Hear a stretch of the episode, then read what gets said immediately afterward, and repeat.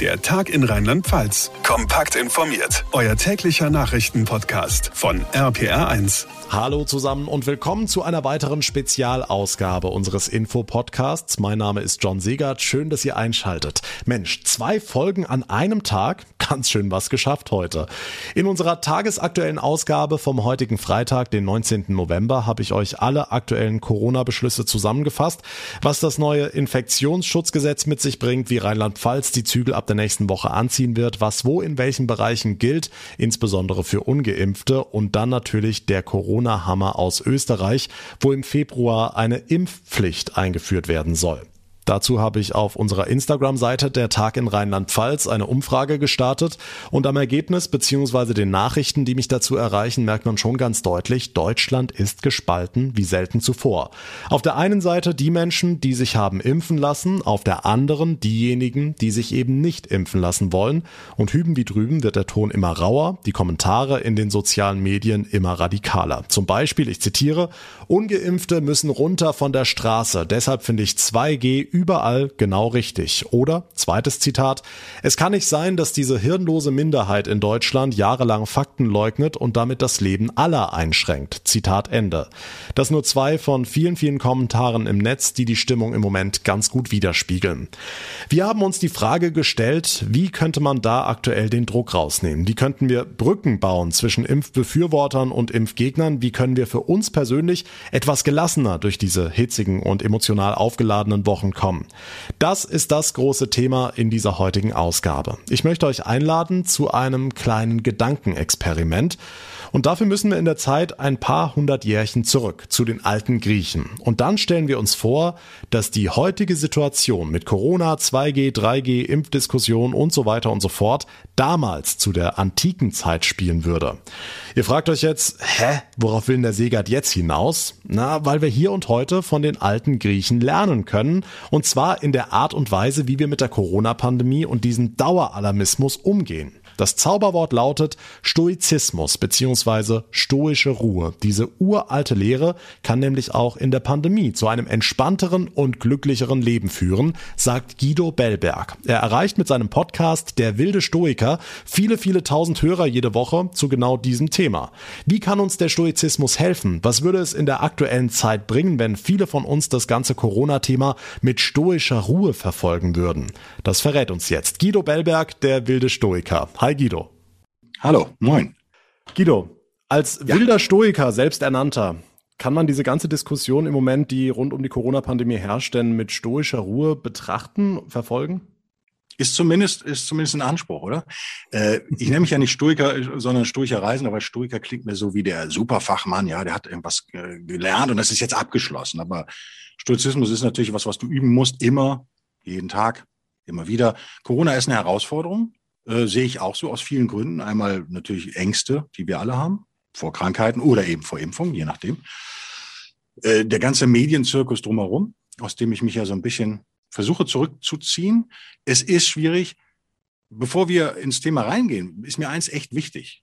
Alles, was wir jetzt sagen, ja, dient nicht dazu, bei, bei dir weiß ich es ja persönlich sowieso, aber es dient nicht dazu, irgendjemanden zu überzeugen, sich impfen zu lassen, oder sich nicht impfen zu lassen. Das ist mir persönlich vollkommen Wurst. Man muss es so sagen.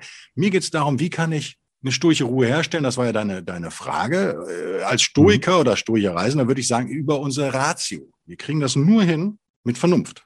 Wir kriegen das nur hin, indem wir über die Sache möglichst realitätsnah nachdenken. Ja, ich will jetzt nicht über Erkenntnistheorie quatschen. Ja, können wir überhaupt die Realität erkennen? Soweit wie wir es können. Dann lass uns vielleicht an der Stelle mal dazwischen grätschen und vielleicht ganz allgemein erstmal beginnen mit dem Begriff stoische Ruhe. Was ist das? Woher kommt es? Warum ist es erstrebenswert, äh, diese stoische Ruhe zu haben? Ja, ja, da gibt es ja so ein bisschen Missverständnisse. Mein ganzes Programm, also Buch, Podcast, heißen ja alle der wilde Stoiker. Warum heißen die der wilde? Weil das ist was, mit dem du nicht rechnen würdest bei Stoizismus. Im Englischen ist es noch schlimmer. Wir haben stoisch und stoisch haben eigentlich so zwei Bedeutungen. Also einmal wird es ja, wie du jetzt auch eingestiegen bist, gedeutet als Ruhe. Also dieses Streben nach Ruhe, das stimmt auch. Ja, sonst wäre das Missverständnis nicht aufgekommen. Aber Stoiker sind nicht unbedingt ruhig.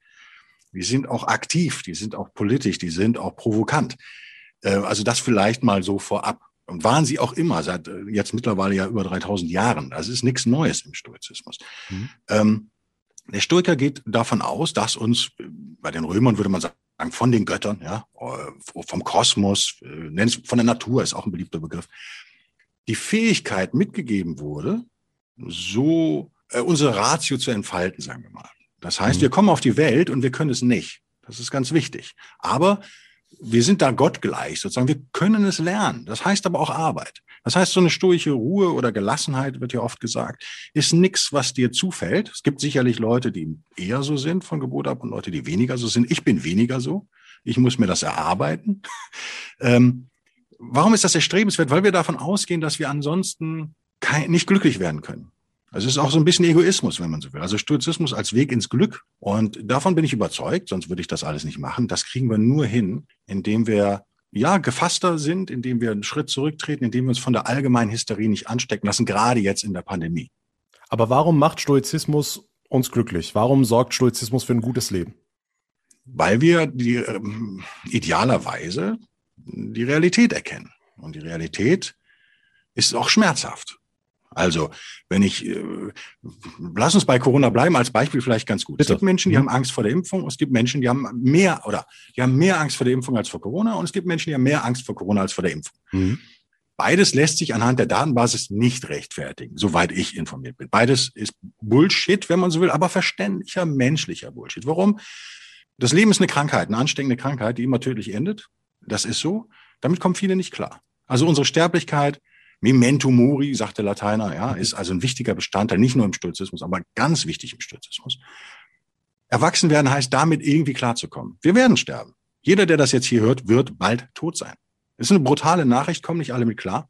Man hätte es gerne anders. Man, hätte, man würde gerne Kind bleiben. Man würde gerne diese Ängste mit so einer Sicherheit bekämpfen. Wir suchen in diesem Meer der Unsicherheit, die das Leben ist, suchen wir nach Sicherheit. Jetzt kommt, und das kriegen wir manchmal auch hin durch Verdrängung, durch Ignoranz. Jetzt kommt sowas wie eine Pandemie, eine weltweite ist diese ganze scheinbare Sicherheit natürlich für einen Eimer. Die ist weg. Jetzt schauen wir nach Leuten, die uns das geben können. Wir wollen ja nicht erwachsen werden. Wer, kann, wer könnte das sein? Naja, Leute wie du, Leute, die in der Medienbranche sind, Journalisten, Podcaster, Leute wie ich, Buchautoren, Politiker. Ja, wir schauen nach dem Daddy oder der Mami, die uns jetzt sagt, pass mal auf, du machst jetzt mal das. Und ich glaube, das ist ein Riesenproblem. Das funktioniert nicht in so einer Pandemie. Wir müssen selbstbestimmt möglichst vernünftige Entscheidungen für uns individuell treffen. Das ist mir auch immer ganz wichtig. Es ist ja total, es kann ja super sinnvoll sein, sich nicht impfen zu lassen. Und es kann super sinnvoll sein, sich impfen zu lassen. Deswegen diese zwei Blöcke, die da jetzt aufgemacht werden, sind natürlich vollkommen idiotisch. Und wenn ich idiotisch bin, bin ich extrem gefühlsbestimmt. Das sind negative Gefühle. Es geht nicht darum, Gefühle zu beseitigen, aber es geht darum, seine negativen Gefühle abzufedern, die positiven zu verstärken und so glücklich zu werden. Und das geht, als glaubt der Stoiker, nur, wenn ich erwachsen werde und wenn ich Realitäten möglichst erkenne, soweit das eben möglich ist. Der Stoiker sagt, das ist möglich. Ich sage, das ist zu 70 Prozent möglich, aber das reicht. Und dann damit angemessen umgehe. Das heißt, was brauchen wir in Corona? Wir brauchen, jeder von uns eigentlich, wenn er glücklich werden will, braucht ein persönliches Risikoprofil. Das ist das, was ich empfehlen würde. Also, was nützen dir denn Inzidenzzahlen? Nix. Was nützen dir Gerüchte über angebliche Nebenwirkungen oder nicht? Nix. Du musst doch wissen, wer du bist. Wenn du ein 20-jähriger Basketballer bist, sagen wir mal, aufstrebender Amateur, topfit, hm. ja, soweit wir wissen nach zwei Jahren Pandemie, warum solltest du dich dann impfen lassen? Oder? Also ich kann's, ich bin geimpft, ich sage das ganz offen, ich bin durchgeimpft. Äh, überlege, ob ich mir den Booster gebe oder nicht. Das hat aber auch mit meinem persönlichen Risikoprofil zu tun. Und ich glaube, das ist eben stoisch, dahin zu gehen und das ganz neutral sich anzugucken. Also ganz wertfrei. Du bist 50 du hast Asthma und 20 Kilo zu viel auf den Rippen. Aha, völlig anderes Risikoprofil als mhm. die 20-jährige Handballerin, die topfit ist. Jetzt, jetzt haben wir aber erstmal, jetzt haben, haben wir den Fall Josua Kimmich mitbekommen. Du hast den 20-jährigen topfitten Basketballer mitbekommen ja. und die Diskussion um Josua Kimmich und ja mutmaßlich auch vier andere Nationalspiele, die jetzt in der vergangenen Woche als Niklas Süle positiv getestet wurde, allesamt abreisen mussten und dann ging die Diskussion los. Markus Söder hat die Woche jetzt erst eine Impfpflicht für Profisportler äh, angeregt. Die Realität, die du angesprochen hast, ist ja, dass es diese zwei Blöcke gibt. Ich bin geimpft, äh, du bist nicht geimpft oder umgekehrt. Und man kann eigentlich gar keine eigenverantwortliche Entscheidung treffen, weil die Entscheidung, die ich treffe, ist eine Entscheidung, über die die Gesellschaft gerade urteilt. Okay, da sprichst du jetzt ein anderes ursturches Prinzip an. Das ist, wir nicht zu weit führen. Wer sich dafür interessiert, solle er doch möglichst mein Buch lesen, weil da habe ich mir Mühe gegeben, ein kurzes Kapitel, wirklich kurz zu schreiben. Das kann jeder verstehen. Die Dichotomie der Kontrolle nennt sich das Ganze. Was mhm. heißt das? Die Illusion, wir, wir haben, habe ich eben schon gesagt, wir haben so ein bisschen die Illusion, wir sind unsterblich. Wir alle, oder ich fange immer anders an, das ist jetzt kein Stutzismus, das ist jetzt Guido, ne? aber mhm. wir alle haben so einen Superheldenfilm in unserem Kopf. Der läuft die ganze Zeit. 24, 7, 3, 65 läuft dieser Superheldenfilm, da sind wir die Helden. Okay? Wir sind die Hauptrolle, logischerweise, in unserem Kopf. Und da sind wir alles Mögliche. Da sind wir unsterblich. Da haben wir auch alles unter Kontrolle. Die Realität ist eine andere. Wir haben eigentlich nichts unter Kontrolle. Das ist was, was der Stoizismus lehrt. Du hast eigentlich fast nichts unter Kontrolle, außer deinen eigenen Gefühlen und Einstellungen zu den Dingen, sagen wir mal. Das heißt, und es gibt natürlich Dinge, die wir teilweise unter Kontrolle haben. Aber das würde jetzt zu weit führen. Das erkläre ich mhm. dann auch alles mal im Podcast, bla, bla, bla, wer sich dafür interessiert.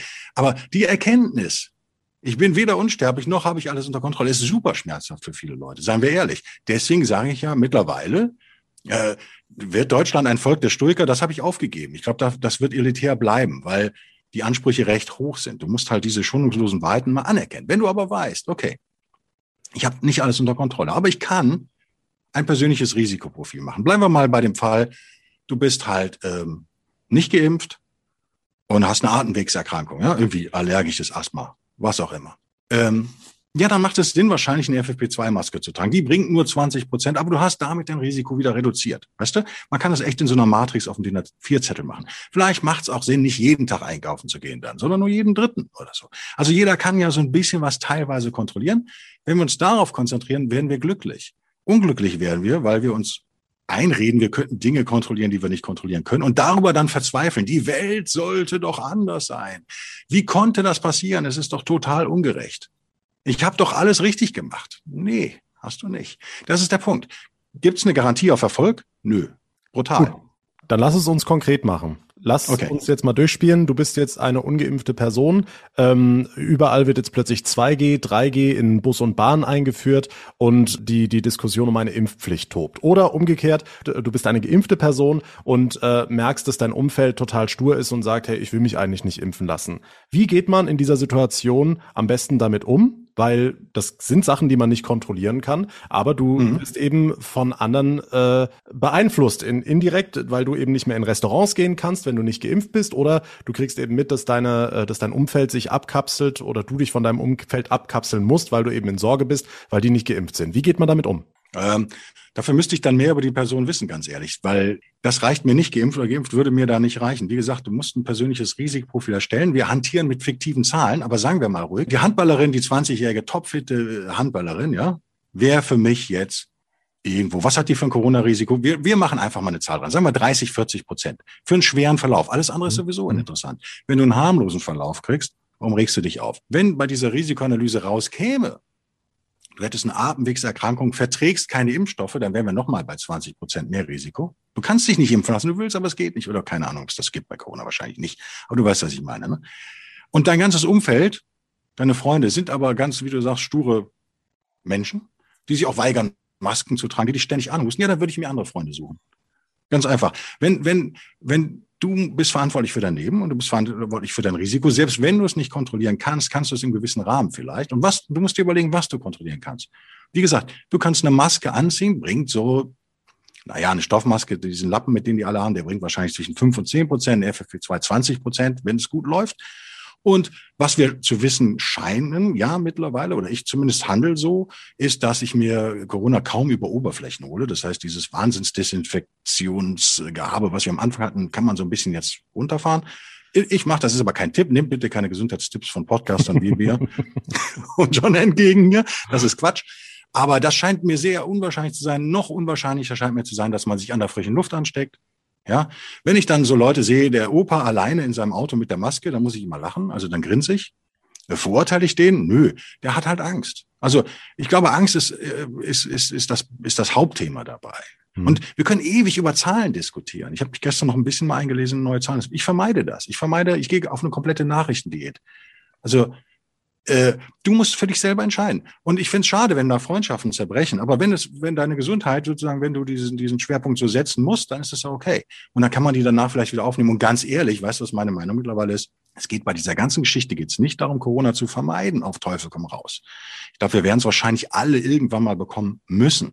Ich gehe davon aus, dass uns das Thema noch 20 Jahre begleitet. Die Leute denken mal, nächstes Jahr ist das vorbei. Aber ich habe eine positive Weltsicht oder versuche ich zumindest. Und ich glaube an den Menschen, ich glaube an seinen Erfindergeist. Wir werden sehr gute Medikamente oder einfach Neukombinationen bestehender Medikamente ausprobieren. Der sogenannte Trump-Cocktail jetzt und so weiter und so fort.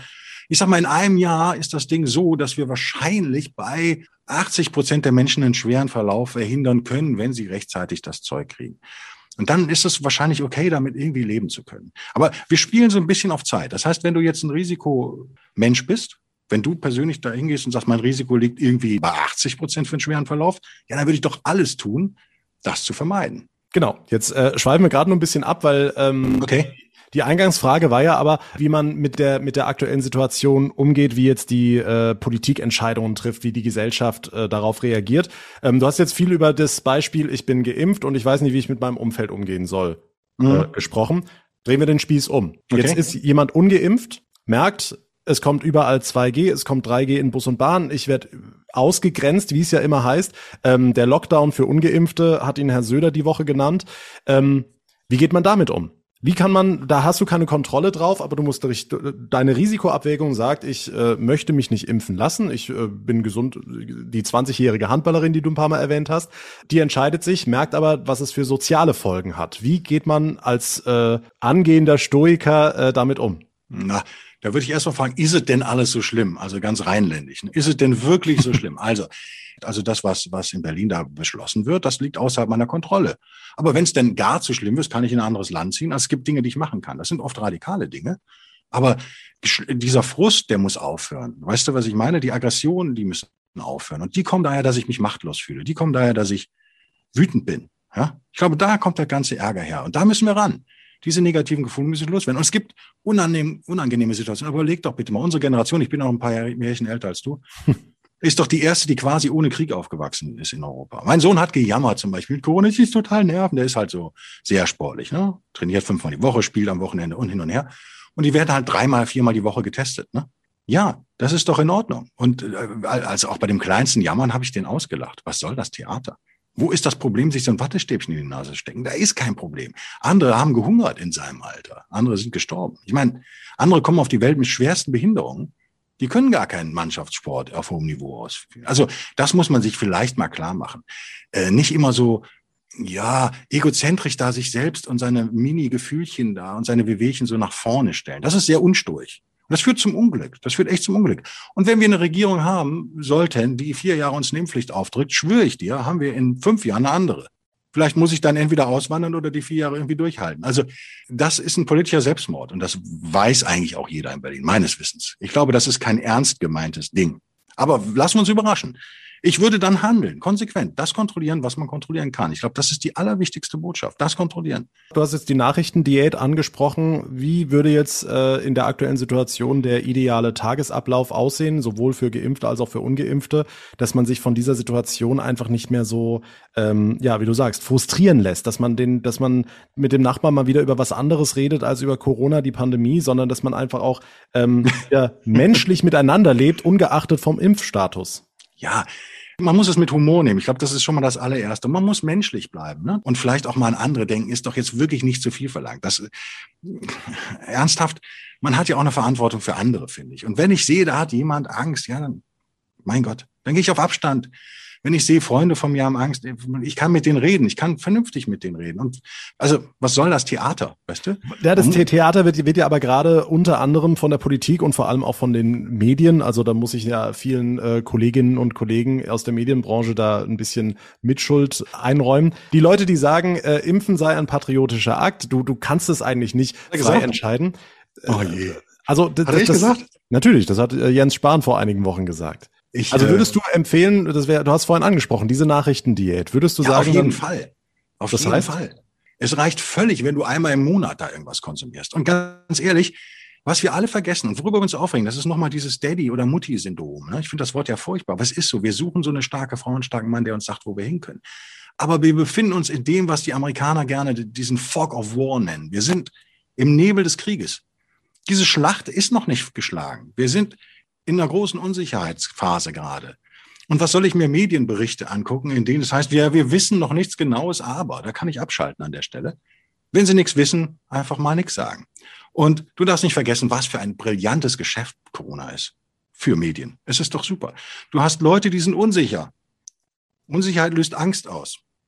Man könnte noch kognitive Dissonanz nennen. Ja, warum sind die unsicher? Warum haben die Angst? Wegen kognitiver Dissonanz. Die mhm. haben eine falsche Weltsicht. Die Realität ist anders. Das löst eine Unsicherheit aus. Unsicherheit löst Angst aus. Sie wollen, sie wollen diese Angst möglichst schnell loswerden. Das versuchen sie über Information.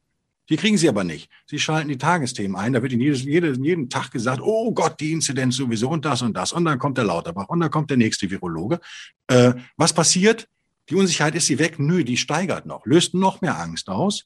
Und das ist quasi echt so ein Teufelskreis, so ein Suchtreflex. Den versuche ich mit noch mehr Informationen zu bekämpfen. In Wahrheit ist es im Moment nicht möglich. Ich habe echt Ärzte im Bekanntenkreis, jede Menge. Es ist für Amateure überhaupt nicht möglich, sich vernünftig zu informieren. Das würde ich echt abstreiten. Und was, wozu führt das, dass du eine Seite wählst? Aber damit bist du, in, bist du im Zug der Idioten. Du fährst nach Idiotistan. Es gibt keine klare Seite im Moment. Und damit müssen wir einfach mal leben. Du kannst dich so schlau machen, wie es denn eben geht, aber es gibt da draußen keine absolute Wahrheit. Guck mal die Impfung. Haben wir jetzt auch mehr von versprochen. Aber bin ich jetzt deswegen sauer oder so? Nein, das ist das Leben. Wir erforschen Dinge, wir probieren Dinge aus und dann verbessern wir sie. Und das sind eigentlich ziemlich gute Impfungen, wenn du dir die Daten mal anguckst. Sind die eigentlich ziemlich gut. Und ich finde es so witzig, nochmal, ich will keinen überzeugen, aber ich finde es super witzig, wenn die Leute mir immer von den Nebenwirkungen der Corona-Impfung erzählen und ich mich immer frage, hm, wo habt ihr das eigentlich her? Es ist immer Ich-Marktforschung, es ist immer Selbstdiagnose.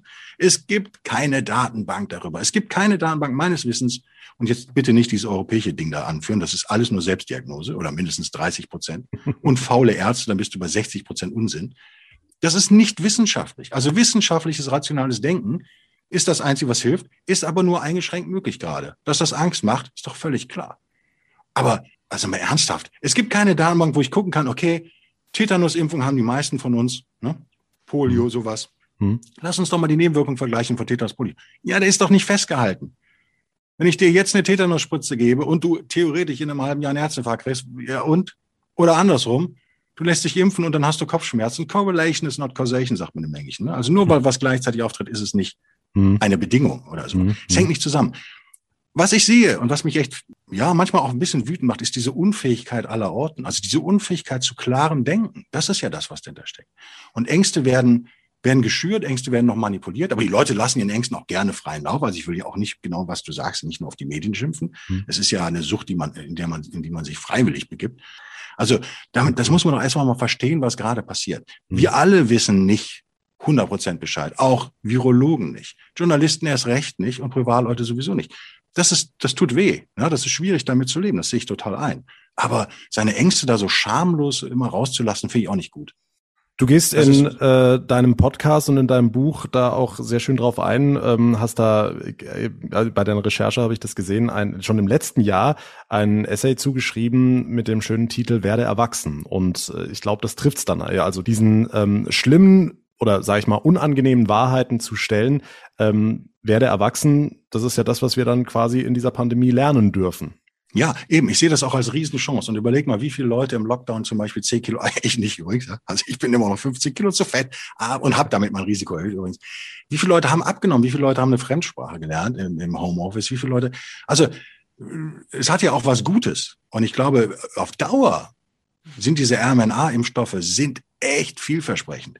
Wenn wir demnächst gegen gewisse Krebsarten impfen können, das sehe ich am Horizont. Das wird es gibt keine Gewissheit, aber lass uns mal Optimist sein. Mhm. Corona wird am Ende sehr viel Gutes bewirkt haben in der Welt. Darüber reden wir noch nicht. Aber das mhm. wird super sein. Ob es eben das Homeoffice ist, Leute fahren weniger mit blöden Zügen und Autos durch die Gegend. Ob es komplett neue Impfstoffe sind, die wir jetzt recht zügig und schnell entwickeln können für Sachen, wo wir seit 20 Jahren dran forschen oder 30, mhm. weil es ein neuer Weg aufgegangen ist.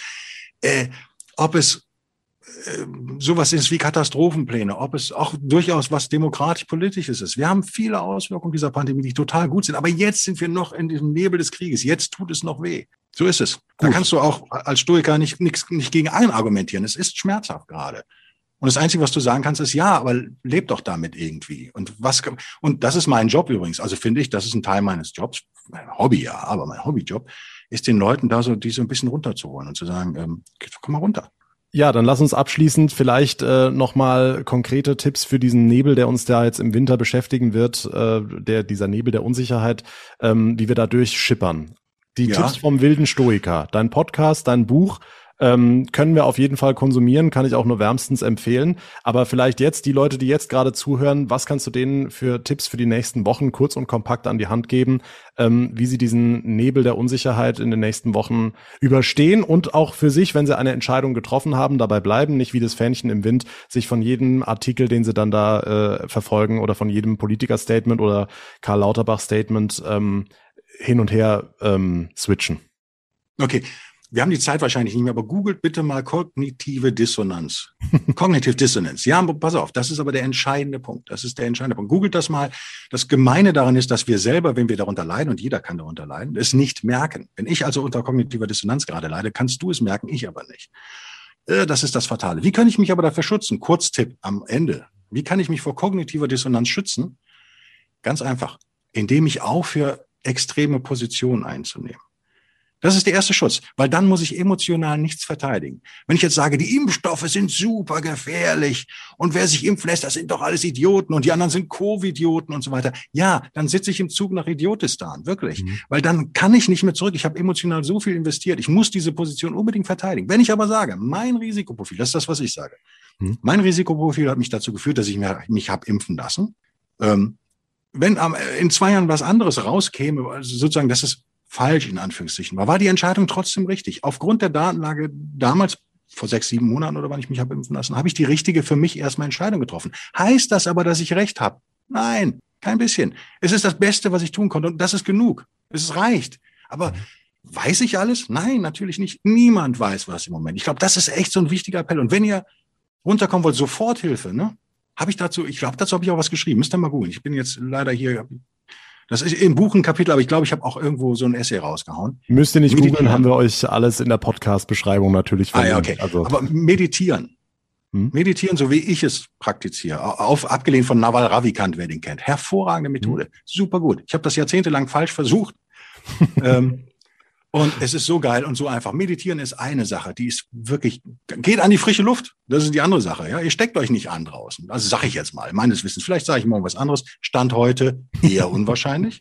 Stärkt, kontrolliert das, was ihr kontrollieren könnt. Tut was für euer Immunsystem. Nehmt vielleicht Vitamin D, nehmt 10 Kilo ab. So blöd es klingt. Meines Wissens habt ihr damit schon mal Risiken gesenkt. Macht das, was ihr machen könnt. Und dann, das ist der entscheidende Punkt. Das ist der sogenannte sturche Vorbehalt. Wenn ihr das alles gemacht habt, was ihr machen könnt, schmerzfrei, rational, möglichst unemotional, dann sagt ihr, aber ob ich Erfolg habe am Ende, ist nicht garantiert. Es gibt keine Garantie auf Erfolg. Das ist der sturche Vorbehalt. Wenn die Götter es so wollen, haben die alten Römer so schön gesagt. Mhm. Ich, ich gebe mein Bestes, aber ich kann trotzdem scheitern. Dieses Scheitern, dieses Potenzielle immer so ein bisschen im Hinterkopf behalten. Und das macht einen bescheiden, äh, denn seien wir ehrlich, gerade auch bei Corona, ich finde es herrlich eigentlich, ne, weil die Masken so ein bisschen fallen. Aber guck mal, es geht doch fast immer um Eitelkeit, oder? Es geht doch immer darum, es ist hochemotional, es ist überhaupt nicht rational, null.